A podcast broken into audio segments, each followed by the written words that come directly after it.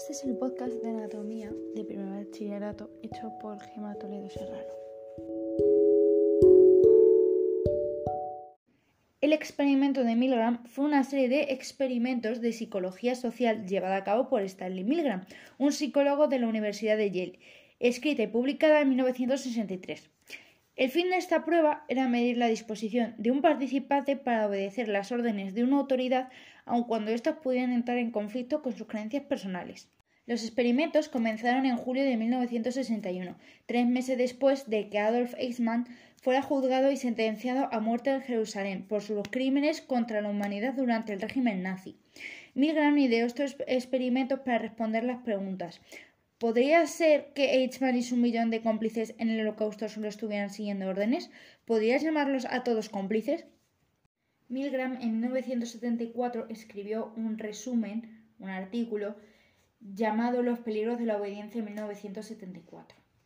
En su mayoría, ese artículo quiere decir que la extrema buena voluntad de los adultos de aceptar casi cualquier requerimiento ordenado por la autoridad constituye el principal descubrimiento del estudio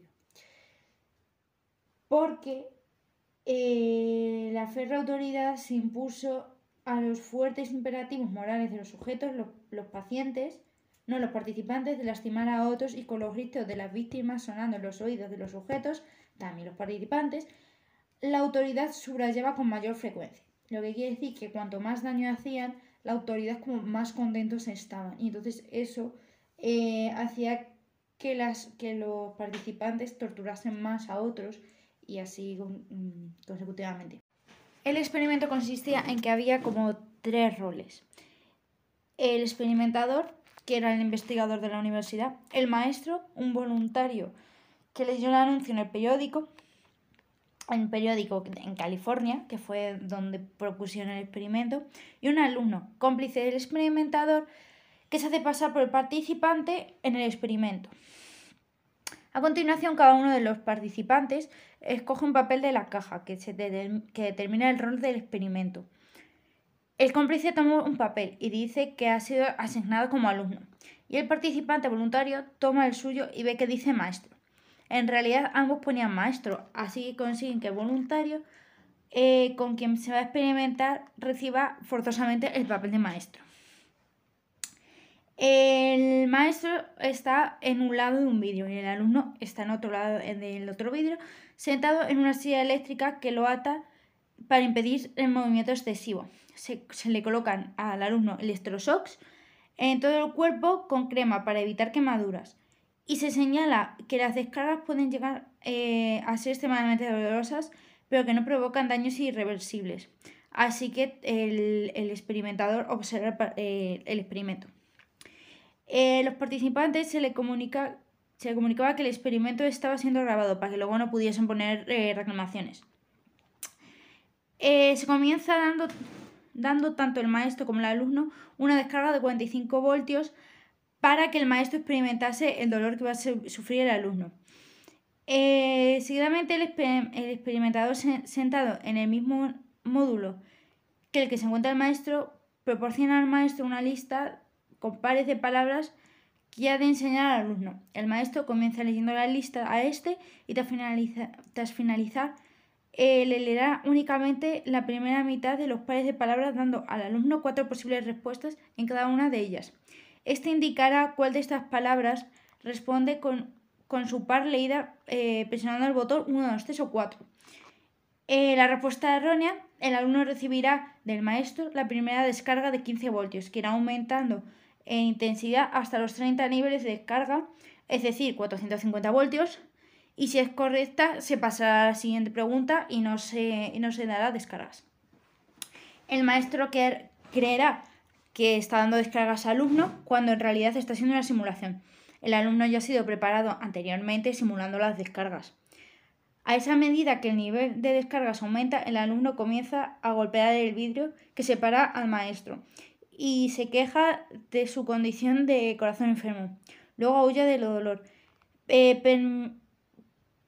pedirá el fin del experimento y finalmente, eh, al alcanzar los 270 voltios, gritará de agonía. Estos gritos son grabados anteriormente, por lo que el alumno no grita. Eh, Si el nivel supuesto del dolor alcanza los 300 voltios, el alumno entrará en coma. Por lo general, cuando el maestro alcanzaba los 75 voltios, se ponía nervioso ante las quejas del dolor de sus alumnos y deseaba parar el experimento. Eh, al llegar a los 135 voltios, muchos de los maestros se detenían y preguntaban el propósito del experimento. Cierto número continuaba asegurando, asegurando que ellos no se hacían responsables de las posibles consecuencias, y algunos participantes incluso comenzaban a reír nerviosos al oír el grito del dolor de los alumnos. Si el maestro deseaba parar el experimento, se lo tenía que pedir al experimentador, bueno, al investigador, y él mm, le decía que no podía parar. Si después de la última fase el maestro se negaba a continuar, se paraba el experimento. Si no se detenía después de que hubiera administrado el máximo 450 voltios tres veces seguidas. Antes del experimento estimaron más o menos cómo sería el promedio de descarga, que se situaba en 130 voltios, con una obediencia al investigador del 0%.